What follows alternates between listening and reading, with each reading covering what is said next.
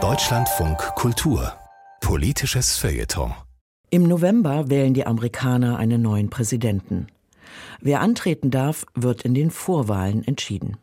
Heute wird deshalb in New Hampshire gewählt.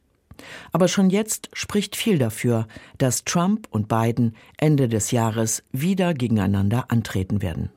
Mit 81 Jahren ist Biden schon jetzt der älteste US-Präsident, den es je gab. Sein Ziel, erneut US-Präsident zu werden, sieht der Historiker und Amerika-Experte Volker Deppkat als Gefahr für die amerikanische Demokratie. Noch nie in der amerikanischen Geschichte haben sich zwei so alte Männer wie Joe Biden und Donald Trump gleichzeitig um die Präsidentschaft beworben. Ronald Reagan war 1981 mit seinen 68 Jahren der bis dahin älteste Präsident der USA. Zwar war deren neunter Präsident, William Henry Harrison, bei seiner Amtseinführung im Jahr 1841 auch 68 Jahre alt, doch starb er nach nur 31 Tagen im Amt. Und zwar an den Folgen der Lungenentzündung, die er sich, für die Frühjahreskälte nur unzureichend gekleidet, bei seiner fast zweistündigen Inaugurationsrede zugezogen hatte.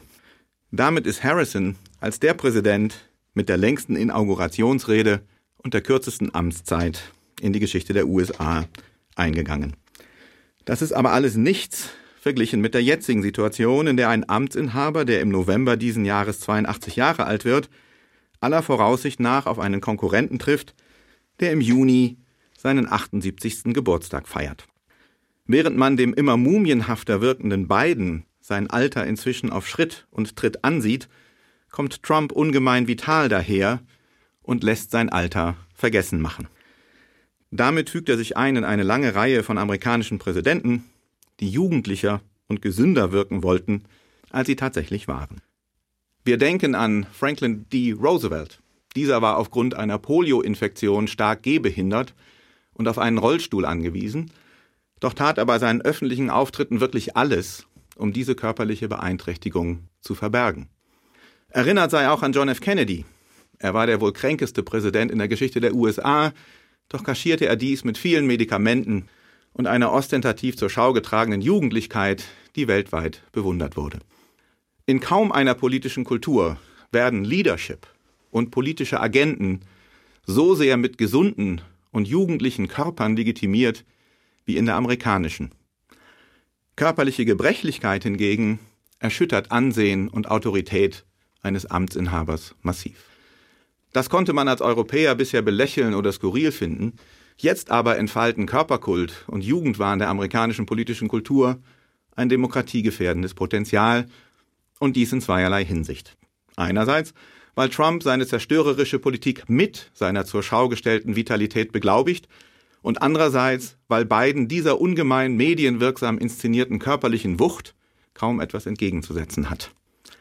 In den USA dürfen Politiker gerne alt sein, aber sie dürfen auf gar keinen Fall alt wirken. Genau das ist Bidens Problem, der von Trump routinemäßig als Sleepy Joe, als verschlafener Joe also lächerlich gemacht wird. Allerdings glaubt inzwischen auch eine Mehrheit von Demokraten, dass Biden zu alt für eine weitere Amtszeit sei. Auch deshalb schaffte er es bislang nicht, seine Wähler von 2020 wieder für sich zu mobilisieren. Tatsächlich muss sich Biden, müssen sich die Demokraten fragen lassen, warum sie seine Amtszeit nicht dazu genutzt haben, eine Nachfolgerin oder einen Nachfolger aufzubauen. Ganz anders Trump. Nicht nur, dass seine Wählerschaft von 2020 weiterhin in unverbrüchlicher Treue zu ihm steht, er hat gegenwärtig sogar noch mehr Zulauf als vor vier Jahren. Auch fragt kaum jemand, ob nicht auch er für das Präsidentenamt viel zu alt sei und angesichts seiner viril vitalen Wahlkampfauftritte stellt sich die Frage ja auch nicht.